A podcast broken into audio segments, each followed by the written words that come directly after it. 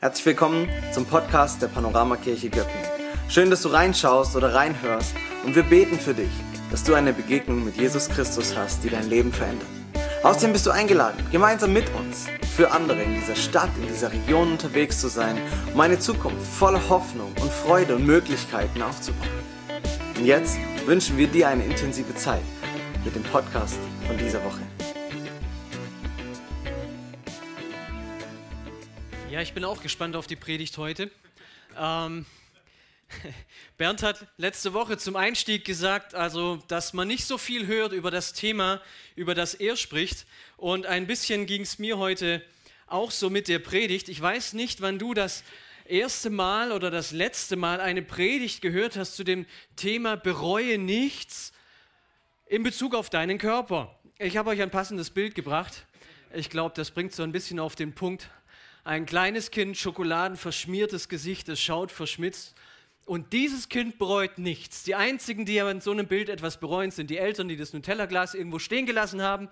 Ähm, aber ja, worum geht es, wenn wir darüber sprechen, nichts zu bereuen mit unserem Körper? In unseren Kirchen habe ich das Empfinden, manchmal in den Gemeinden Land auf, Land ab, dass wir häufig ganz andere Themenschwerpunkte haben. Wir reden viel über die Liebe Gottes zu uns, unser Vertrauen zu ihm, über das, was Jesus für uns getan hat, wie wir als Christen unser geistliches Leben gestalten können. Uns sind ganz, ganz viele Themen wichtig in Bezug auf den Glauben, wie wir in unserem Umfeld den Glauben weitergeben können. Und gerade auch in unserem freikirchlichen Kontext geht es eben auch darum, in unseren Programmen, wie können wir Glauben praktisch und lebensrelevant begreifbar machen. Ja, für uns ist Glaube nicht auf der Metaebene nichts Abstraktes. Es soll gelebt werden und es soll vor allem in unseren Alltag im 21. Jahrhundert irgendwo praktisch werden. Oder seid ihr mit mir? Ist das so? Unsere Ausrichtung der Gemeinde. Okay, gut. Ähm, sonst hätte ich eine andere Predigt halten müssen jetzt. ich bin überzeugt, dass all diese Themen, dass es gute Themen sind und dass wir auch viel zu diesen Themen zu sagen haben. Aber dennoch, irgendwie, wenn ich mir den Predigtitel heute anschaue, muss ich feststellen, wir sind mit unserer Themenauswahl manchmal doch etwas einseitig unterwegs.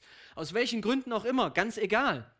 Wir reden relativ wenig in unseren Gottesdiensten, in unseren Predigten über unseren Körper, oder? Ich beobachte aber gleichzeitig, dass unsere Gesellschaft sehr viel über den Körper spricht. Nicht nur heute, zu allen Zeiten. Er hat schon immer eine recht große Rolle gespielt. Die Menschen hatten schon immer eine Meinung über den Körper, wie er auszusehen hat, wie man damit umgehen sollte. Ob das gut ist, eine andere Frage. Auf der ganzen Welt aber entwickeln Kulturen, Gesellschaften Schönheitsideale. Für alle, die sich noch an die 90er Jahre erinnern können, ich weiß nicht, ob ihr diesen Werbeslogan noch im Ohr habt. Zu viel Salz. Da gab es diese Werbung, die hat sich in mein Hirn reingebrannt. Hier ein bisschen, da ein bisschen zu viel Salz. Du hast Schnitzel gesehen und Pommes und überall rieselte das Salz runter. Und die Botschaft hinter dieser Werbung war, versalzen Sie nicht Ihr Leben. Offensichtlich hat man damals versucht, auf die Menschheit in Deutschland einzuwirken, dass zu viel Salzkonsum schlecht für unseren Körper ist. Und es war erfolgreich, zumindest bei mir. Wir haben heute ein ähnliches Thema, nicht mit Salz, sondern mit Zucker. In der Forschung werden Millionen jedes Jahr ausgegeben, um Stoffe zu erforschen auf ihre Gesundheitsschädlichkeit, darüber, ob sie krebserregend sind oder nicht. Und wenn man herausfindet, da ist ein Stoff krebserregend, dann wird er durch einen anderen Stoff substituiert, ersetzt. Wohlgemerkt durch einen anderen Stoff, nicht durch einen nicht krebserregenden Stoff. Es ist einfach nur ein Stoff, der noch nicht als krebserregend klassifiziert wurde. So hat mir das mal jemand erklärt, der in diesem Bereich arbeitet. Ähm, Hochglanzmagazine, sie zeichnen uns ein sehr deutliches Bild wie unser Körper sein sollte, wie er auszusehen hat. 80 Prozent der Zeitschriften, die äh, für ein gewisses Klientel sind, haben einen Inhalt, entweder wie du mit Sport und Diät schlank werden kannst, oder aber, dass es überhaupt nicht schlimm ist, wie dein Körper aussieht, du darfst dich wohlfühlen, so wie du bist. Ja, Body Shaming und Framing und wie das alles heißt, das sind Schlagworte, die, die massiv gehypt werden gerade. Und unsere Gesellschaft hat sehr wohl eine Meinung zu dem Thema Körper. Und ich glaube, auch wir als Christen sollten eine Meinung haben. Eine Meinung, die eben nicht geprägt ist durch Werbung, eine Meinung, die nicht geprägt ist durch einen öffentlichen Diskurs, der irgendwo in irgendwelchen Zeitschriften geführt wird, sondern dass wir mal in die Bibel hineinschauen und gucken, was lesen wir eigentlich dort in Bezug auf unseren Körper. Und ich möchte einen kurzen Abriss geben, warum wir auch als Christen dazu eine Meinung haben sollten, weil wir eben in der Bibel tatsächlich etwas dazu finden. Ganz am Anfang, 1. Mose, zweites Kapitel, Vers 7, heißt es, da formte Gott, der Herr, aus der Erde den Menschen und blies ihm, in den, blies ihm den Atem des Lebens in die Nase. So wurde der Mensch lebendig. Ein bisschen Dreck, von künstlerischer Hand gekonnt geformt entsteht ein Erdling. Ja, schönes Wortspiel. Ein Erdling. Gott schuf den Menschen mit einem Körper. Er haucht ihn an. Der Mensch, er schlägt die Augen auf, er nimmt um sich herum den Garten wahr, in dem er geschaffen wurde. Er trinkt das Wasser, er isst die Früchte, er riecht den Duft der Blumen, er fühlt das weiche Gras und die raue Rinde und er sieht seinen Schöpfer. Der Mensch wurde von Gott mit einem Körper geschaffen, mit voller Absicht.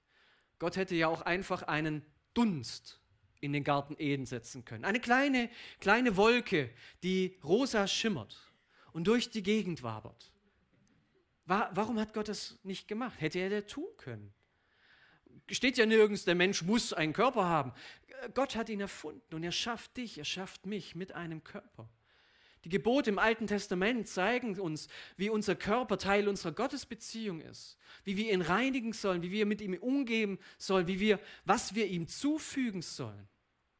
Im Neuen Testament, Jesus trifft keine direkte Aussage über den Körper an sich, dass er sagt, okay, passt mal auf, liebe Jünger, ich rede heute über euch, zu euch über unseren Körper und wie wir damit umgehen sollen. Aber jedes einzelne Heilungswunder zeigt uns doch, dass ihm an einem gesunden Körper gelegen ist. Jesus bringt nicht einfach nur Erlösung und sagt, hey, egal wie dein Körper aussieht, Hauptsache erlöst. Nein, er stellt wieder her, so wie Gott sich das gedacht hat. Und wenn es um seinen Tod selber ging, dann betont er immer wieder, dass er körperlich sterben wird. Jesus starb nicht nur auf einer geistlichen Metaebene. Jesus died spiritually. Das ist so eine, eine Bewegung, die es gibt, die das ganz besonders hervorhebt. Da spielt der Körper keine große Rolle. In der modernen äh, liberalen Theologie, da geht es auch darum, Jesus starb ja gar nicht wirklich oder ist gar nicht wirklich. Das ist alles viel mehr geistlich zu verstehen. Nein, Jesus hat das sehr, sehr persönlich genommen, sehr, sehr körperlich wahrgenommen. Tod und Auferstehung. Petrus betont später genau diesen Umstand und schreibt, dass wir nicht mit vergänglichem Silber oder Gold freigekauft worden sind, sondern durch das Blut Jesu Christi, das er vergossen hat. Wenn die Bibel von der zukünftigen Welt spricht, von dem Reich Gottes, von der jenseitigen Welt, von, für die wir bestimmt sind, dann ist die Rede davon, dass wir einen neuen Leib bekommen werden, einen neuen Körper erhalten.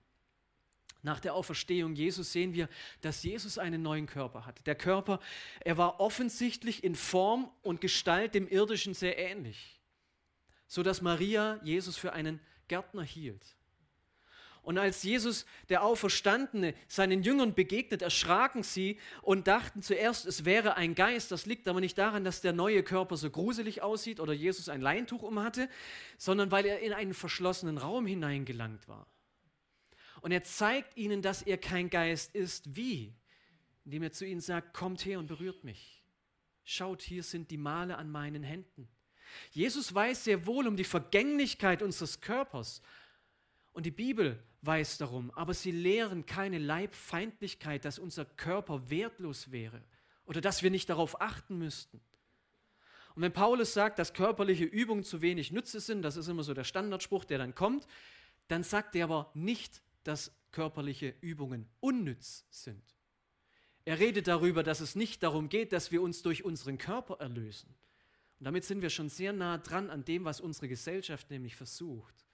Erlösung durch unseren Körper. Das Bild, das uns die Bibel zeichnet, ist durchaus ein Bild der Erlösung, das aber Auswirkungen auf unseren Körper hat. Und darum geht es mir heute. Darum, was die Bibel sagt über unseren Körper. Und es gibt äh, eine Passage aus dem Neuen Testament, aus dem ersten Korintherbrief, in dem Paulus schreibt, sehr, sehr intensiv über unseren Körper und was in diesem Körper alles steckt und was unsere Körperlichkeit bedeutet. Paulus schreibt in Kapitel 6 im ersten Korintherbrief im Zusammenhang von einer konkreten Situation für die Gemeinde in Korinth. Der Korintherbrief ist nicht einfach nur eine, eine, Abhandlung, so sollte es aussehen und ich sage euch jetzt mal, wie das mit dem Glauben ist, sondern er ist eine Antwort auf Fragen, die in der Gemeinde in Korinth vorhanden waren. Die Gemeinde hat Paulus geschrieben, hat gesagt, schau mal, das und das ist bei uns los, was sagst du eigentlich dazu, was denkst du dazu? Und er schreibt in diesem Zusammenhang darum, dass christliche Freiheit für uns kein Freibrief für sexuelle Freizügigkeit ist. Das sind genauso die Worte, die er da gebraucht. Dieses Fass will ich heute aber gar nicht aufmachen. Und trotzdem seine Argumentation, wenn er über unseren Körper spricht, hat uns etwas mitzugeben. Und ich möchte fünf Punkte ähm, ansprechen. Und es wird heute ein bisschen eine textzentrierte Predigt. Und ich hoffe, du hast deine Bibel dabei oder kannst deine Bibel-App öffnen oder irgendwie dem Ganzen folgen oder merkst dir zumindest mal 1. Korinther 6 ab Vers 12. Dort lesen wir, alles ist mir erlaubt. Das ist schon mal eine gute Aussage. Ja, aber wer so redet, dem antworte ich, aber nicht alles, was mir erlaubt ist, ist auch gut für mich und für andere. Alles ist mir erlaubt, aber es darf nicht dahin kommen, dass ich mich von irgendetwas beherrschen lasse. Das ist so die Situation der Gemeinde in Korinth. Alles ist erlaubt, wir können alles tun. Es ist egal, wo wir unterwegs sind. Es ist egal, was mit unserem Körper passiert. Alles ist uns erlaubt. Wir können tun und lassen, was wir wollen. Das war die vorherrschende Haltung. Und dann geht es aber eben ein bisschen mehr um unseren Körper. Und Paulus sagt, ihr sagt, das Essen ist für den Magen da und der Magen für das Essen. Also lasst uns essen und trinken. Hey, super, morgen sind wir tot. So steht es im äh, den äh, ähm, Kohelet, wie heißt das? Prediger. Ähm, und er schreibt, hey, es ist egal, wie es aussieht, hin und her, keine Ahnung, morgen ist alles vorbei, also genieße jetzt alles, was du hast. Und die haben das sehr, sehr wörtlich genommen in Korinth und haben einfach auch alles genossen. Korinth, wer es nicht weiß, war eine Stadt auf dem Berg oben, der Tempel der Aphrodite. Wenn du nicht weißt, wer Aphrodite war, kannst du es gerne googeln. Ähm, und wenn du es nicht googeln willst, dann lass dir gesagt sein, das war die Göttin der Liebe, so in die Richtung. Und in diesem Tempel wurde Liebe praktiziert. Und zwar sehr, sehr praktisch. Man berichtet, dass in diesem Tempel über 1000 Frauen ihren Dienst taten für die Männer, die die Liebe empfangen wollten. Das ist das, was dort die Korinther vor Augen hatten. Und sie sahen diesen Tempel und sie, hey, ist doch super, ist schön und wir feiern das Leben und wir genießen, was wir haben. Das war ihre Haltung. Nicht nur in Bezug auf Sexualität, auch auf Essen und ähnliches. Und Paulus sagt, das Essen ist für den Magen da, dem Magen für das Essen. Und dem einen wie dem anderen wird Gott ein Ende bereiten. Deswegen so, hm, ist doch egal. Und er schreibt, einverstanden. Aber das heißt noch lange nicht, dass wir mit unserem Körper machen können, was wir wollen. Unser Körper ist nicht unsere Sache. Es geht darum, dass Gott dem Ganzen ein Ende bereitet. Unser Körper ist nicht für Unmoral da, sondern für den Herrn. Und der Herr ist für den Körper da und hat das Recht, über ihn zu verfügen. So geht der Vers weiter. Das fehlt hier leider. Und der erste Punkt, um den es mir geht, dein Körper gehört nicht dir. Dein Körper gehört Gott. Die Aussage, die Paulus hier macht, die müssen wir uns mal auf der Zunge zergehen lassen in unserem 21. Jahrhundert. Dein Körper gehört nicht dir, sondern Gott verfügt über deinen Körper. Wir leben in einer Zeit, in der es einen Slogan gibt, der oft propagiert wird. Mein Körper, meine Entscheidung. Schon mal gehört? In verschiedenen Kontexten gibt es das. Mir geht es überhaupt nicht darum, in welchem Zusammenhang das gesprochen wird und ob das gut ist, wie der gebraucht wird oder sowas. Mir geht es darum, etwas zu verdeutlichen, etwas, von dem viele Menschen überzeugt sind, vor allem in unserer westlichen Kultur. Mein Körper gehör, gehört mir. Es geht nur mich etwas an. Niemand hat das Recht, darüber zu befinden, was ich mit meinem Körper tue. Es ist meine Entscheidung. Stimmt doch auch, oder? Niemand hat mir zu sagen, du musst so und so aussehen. Da steckt ja was Positives drin. Aber im Kern, im Kern widerspricht es eigentlich einem biblischen Grundsatz. Dein Körper gehört nicht dir, er gehört dem Herrn. 1. Korinther 6, Vers 13. Und ich glaube, dass auch wenn wir nicht auf Demos gehen und nicht diejenigen sind, die solche Sätze auf Plakate schreiben und irgendwie hochhalten, dass trotzdem diese Aussage tief in uns drin steckt. Es ist mein Körper, was ich damit tue, geht niemandem etwas an. Wie viel Bewegung ich habe, wie viel ich esse, was ich esse, was ich trinke, wie viel ich schlafe. Mein Körper, meine Entscheidung. Bist du schon mal in ein Gespräch mit Gott darüber gegangen, was er über deinen Umgang mit deinem Körper denkt? Darüber, wie du mit deinem Körper umgehst? Meistens reden wir mit unserem Arzt darüber, nicht freiwillig.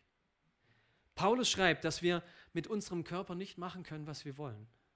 Dass unser Körper für den Herrn ist und der Herr für den Körper da ist. Und dass er das Recht hat, über unseren Körper zu verfügen. Und mal als Randbemerkung, da geht es nicht um Berufung. Es geht nicht um den Plan Gottes für dein Leben nach dem Motto, hey, es geht nicht darum, dass du jetzt das eine machst, ohne Gott zu fragen, sondern es geht um deine Körperlichkeit. Wie gehst du mit deinem Körper um, wenn du morgens aufstehst, wenn du abends ins Bett gehst und alles, was du dazwischen machst? Mein Körper gehört eben nicht mir, er gehört Gott, denn ich bin sein Erdling, von ihm geschaffen. Und ich darf das, was er mir anvertraut hat, meinen Körper nutzen. Ich darf damit umgehen. Ich darf die Grenzen des Möglichen austesten. Diese Freiheit habe ich. Ich darf herausfinden, wie mein Körper funktioniert. Aber eben immer in dem Wissen, dass der Körper, in dem ich lebe, dass ich ihn nur geliehen habe. In dem Wissen, dass es eine Instanz über mir gibt, der ich Rechenschaft darüber abgebe, wie ich mit meinem Körper umgehe. Und das ist der erste Punkt, den ich hier festhalten will. Und nimm diesen Punkt einfach mit. Wer bestimmt über deinen Körper. Und Paulus schreibt weiter in Vers 14. Und genauso wie Gott dem Herrn, wie Gott den Herrn von den Toten auferweckt hat, wird er durch seine Macht auch uns vom Tod auferwecken und unseren Körper wieder lebendig machen. Ein Satz, der für mich jetzt zunächst mal viele Fragen aufwirft. Wie sieht der Körper denn dann aus? Genauso wie jetzt, ja? Erkennen wir uns? Ist das so wie bei Jesus, Maria? Äh, sie denkt, es ist der Gärtner. Ähm, wenn der Himmel perfekt ist, müssen wir uns dann noch kratzen. Wenn wir uns nicht kratzen müssen, brauchen wir dann noch Fingernägel. Ähm, wenn Jesus sagt, dass nicht ein Haar von unserem Haupt verloren geht, dass Gott nicht gezählt hat, heißt das dann für Arno, dass sein Wunsch in Erfüllung geht, dass das wenige Haupthaar wieder voll ist? Ja, das ist mal so. aber mal neben den ganzen spaßigen Aspekten äh, auch eine ganz ernste Sache. Manche Christen fragen sich, ob ich überhaupt eine Urnenbestattung machen darf. Und nicht wenige lehnen das ab, weil sie sagen, dann ist ja kein Leib mehr vorhanden, der auferstehen kann. Das Interessante ist, schon vor 2000 Jahren haben die Rabbiner darüber diskutiert und sind zu dem Punkt gekommen, dass Gott, der aus dem Nichts die Welt erschaffen hat, in der Lage ist, aus einem toten Nichts einen neuen Körper zu erschaffen. Also von daher, ähm, die Frage haben sie geklärt, aber ganz unabhängig von diesen Punkten ist das, was wir feststellen dürfen. Meine Körperlichkeit ist nicht auf das Leben auf dieser Erde begrenzt. Du bist nicht nur geschaffen, um einige Jahrzehnte in diesem Körper über diese Erde zu laufen. Du bist geschaffen für die Ewigkeit.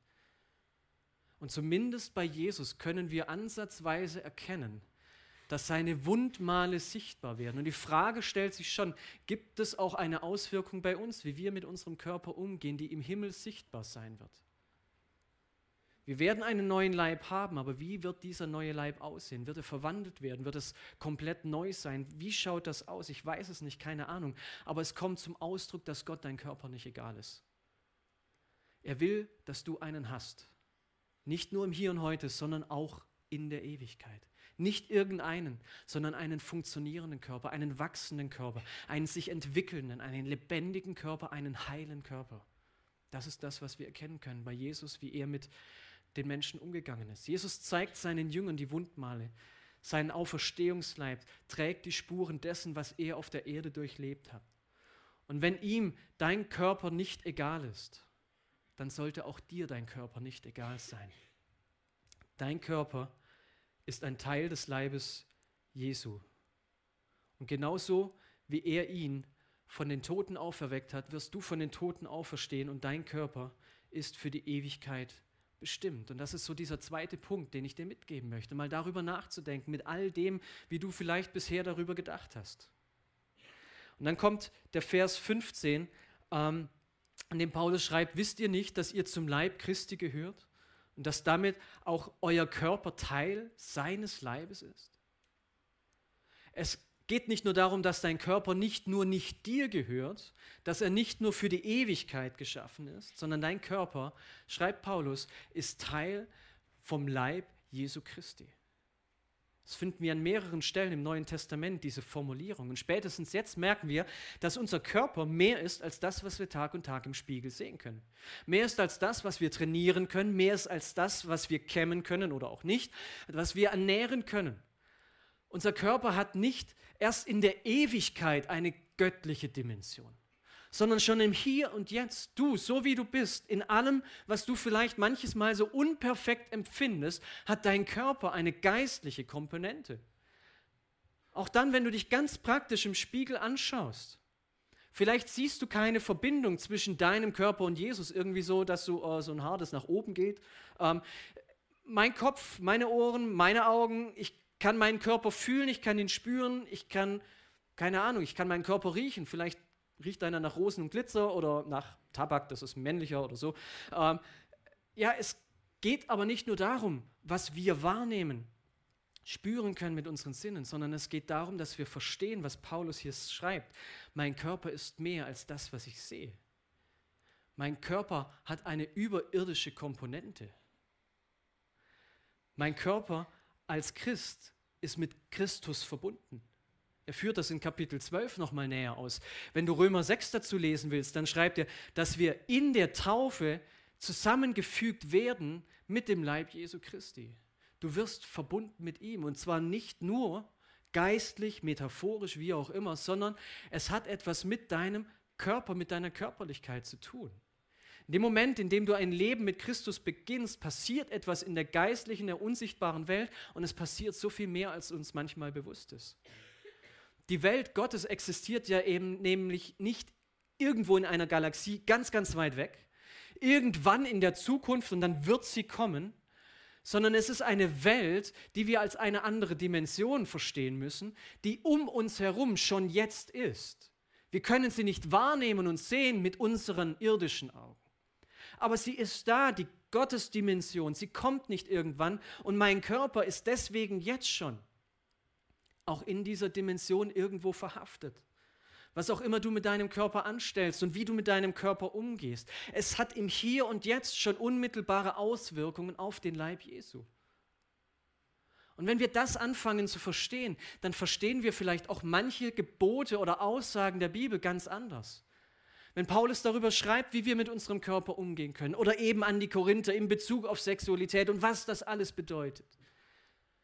Es geht darum, dass du mit deinem Körper nicht alleine bist, sondern Teil einer göttlichen Dimension.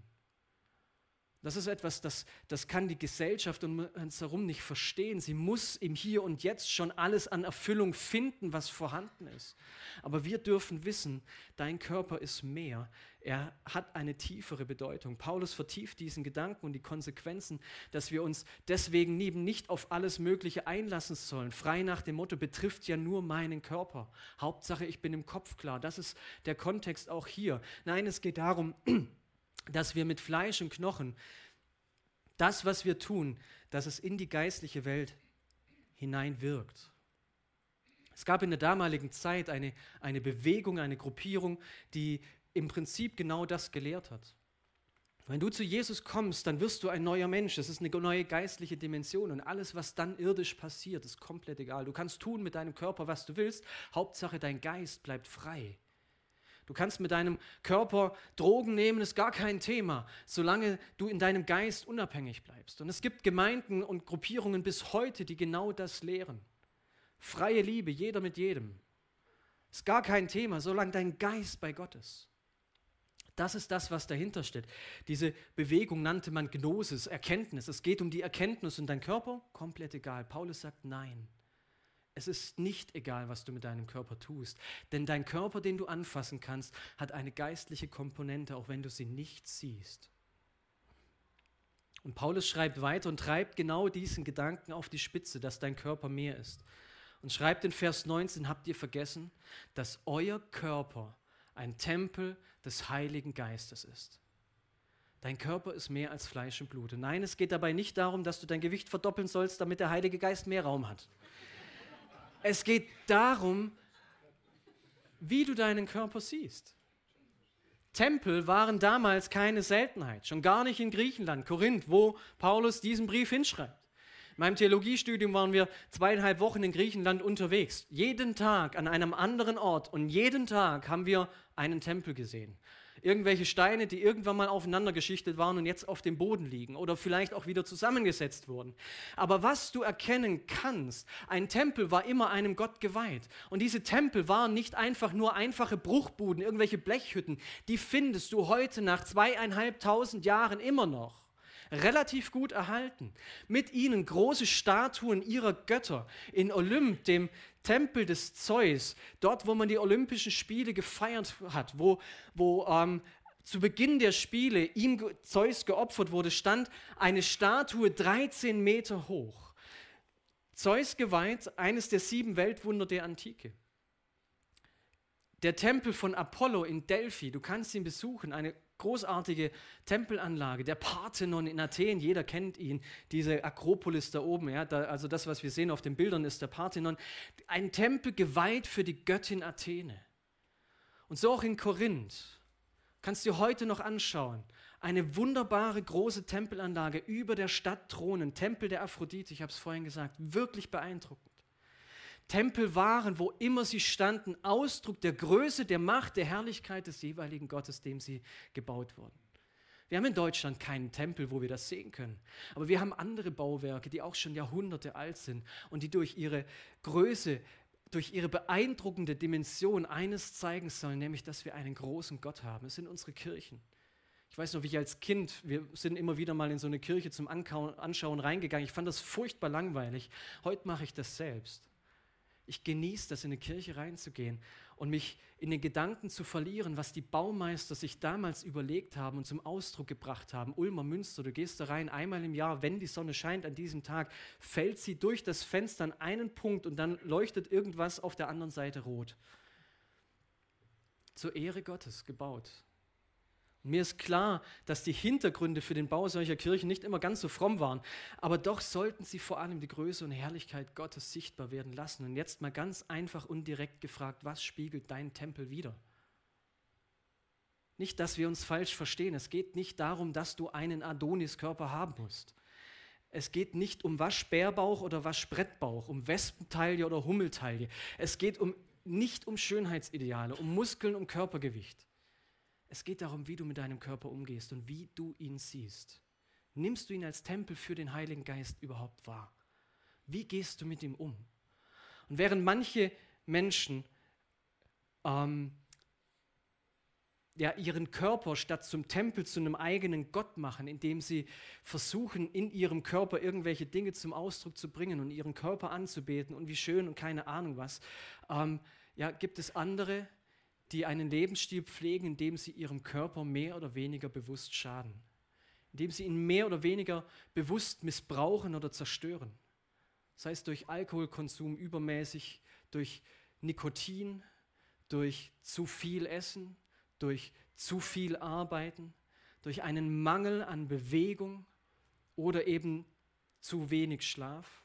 Und Paulus fordert uns auf, unseren Körper mit ganz neuen Augen zu sehen. Nochmal, nicht um einen Körper zu haben, den du auf Men's Health abbilden kannst oder wo auch immer, sondern als einen Tempel, einen heiligen Ort, an den wir nicht alles hineinlassen. Einen Ort, der widerspiegelt, dass der Heilige Geist in ihm wohnt. Das ist das, was Paulus hier schreibt. Und wenn es darum geht, wie wir mit unserem Körper umgehen können, ohne am Ende etwas bereuen zu müssen dann sehen wir aus der biblischen Perspektive, dass unser Körper uns eben nicht selber gehört, dass er für die Ewigkeit geschaffen ist, dass er eine geistliche Dimension hat, durch die wir ein Teil des Leibes von Jesus sein können und dass der Körper ein Tempel des Heiligen Geistes ist. Und last but not least schreibt er jetzt in Vers 20 diese Aussage. Gott hat euch als sein Eigentum erworben.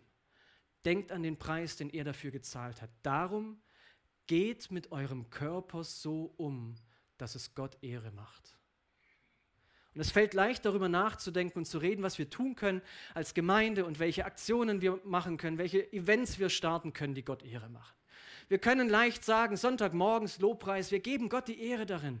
Aber wir denken vergleichsweise wenig darüber nach, wie wir mit unserem Körper Gott Ehre geben können, oder? Ein oder andere sagt dann doch im Lobpreis, ich heb meine Hände, das gibt Gott die Ehre. Ja, ist schon mal ein guter Anfang. Aber wie gehst du mit deinem Körper um und wie gibt dein Körper Ehre von Montag bis Samstag, wenn du keinen Lobpreis machst? Dein Körper soll Gott ehren. Und es geht eben genau darum, dass wir mit unserem Körper das tun, was Gott ehrt.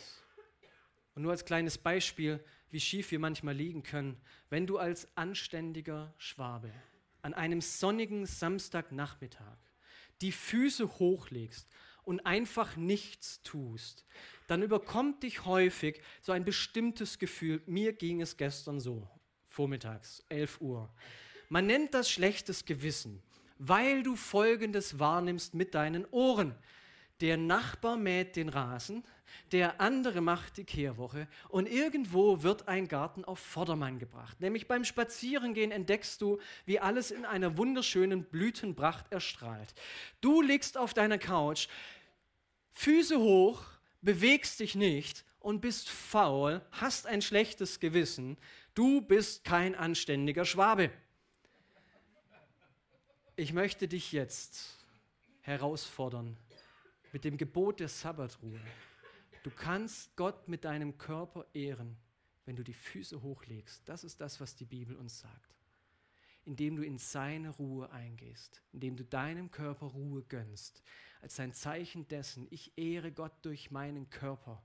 Kannst das auch am Sonntag machen oder am Montag. Wir sind nicht gebunden an einen einzelnen Tag, schreibt Paulus. Aber dein Körper kann Gott ehren, indem du einfach mal den kulturellen Gepflogenheiten entgehst und nicht das tust, was alle anderen denken, was du mit deinem Körper tun solltest. Dich auszuruhen ehrt Gott. Gebrauche deinen Körper nicht zur Ehre von InShape, zur Ehre deines Arbeitgebers, zur Ehre von Edeka Rewe oder der Schwarzgruppe. Auch nicht, um damit Ehre von Menschen zu suchen, sondern Ehre Gott mit deinem Körper durch das, was du mit ihm tust, mit dem Körper, wie du mit ihm umgehst und wo du deinen Körper hinbewegst, als eine gute Verwalterin, als ein guter Verwalter, indem du deinen Körper pflegst, ihn nicht absichtlich verunreinigst, deine Lebenszeit nicht künstlich verkürzt. Ihr Lieben, bereue nichts heißt nicht, dass wir in unserem Leben keine Fehler machen dürfen. Aber es heißt, dass wir bewusst mutige Entscheidungen treffen, die unsere Zukunft beeinflussen. Dass wir uns heute fragen, wie unser Leben aussehen soll und nicht erst am Ende unseres Lebens darauf schauen, wie es ausgesehen hat. Es gibt viele gute Dinge, die wir überlegen können und später sagen können, ich bereue nichts. Und eine davon ist, wie gehe ich mit meinem Körper um? Denn wenn wir das nicht tun, bleiben wir in den Vorschlägen der Gesellschaft stecken die uns sagt, wie wir mit unserem Körper umzugehen haben, was wir gut finden müssen, was gut für unseren Körper ist oder sonst irgendwas. Wir versuchen uns halbwegs fit zu halten, einigermaßen gesund zu ernähren, wenigstens zu glauben. Glauben wir das und kaufen irgendwelche Diät- oder Bioprodukte. Wir machen Wellness und Spar. Mit 35 gehen wir zum Gesundheitscheck. Wir schmieren uns irgendwelche Cremes ins Gesicht. Das ist das, was unsere Zeit uns vorschlägt. Deshalb hoffe ich, dass der kleine Einblick heute von Paulus und das, was er schreibt, dass er dich zum Nachdenken bringt und dass du darüber nachdenkst, wie du deinen Körper siehst. Und zwar aus der biblischen Perspektive. Nicht mit schlechtem Gewissen, oh, ich habe zu viel Kilos. Oh, ich bin zu unfit, oh, mein Rücken oder was auch immer, ja. Sondern dass du einen dieser fünf Punkte mitnimmst und ganz praktisch anfängst, darauf zu achten. Im Hinblick darauf, wem dein Körper gehört dass ihr Gott gehört. Im Hinblick darauf, dass dein Körper für die Ewigkeit geschaffen ist. Im Hinblick darauf, dass dein Körper zum Leib Jesu gehört. Dass dein Körper ein Tempel des Heiligen Geistes ist. Geschaffen, um Gott die Ehre zu geben.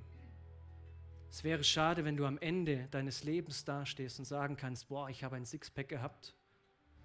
Oder ich war bei Germany's Next Topmodel in der Endrunde.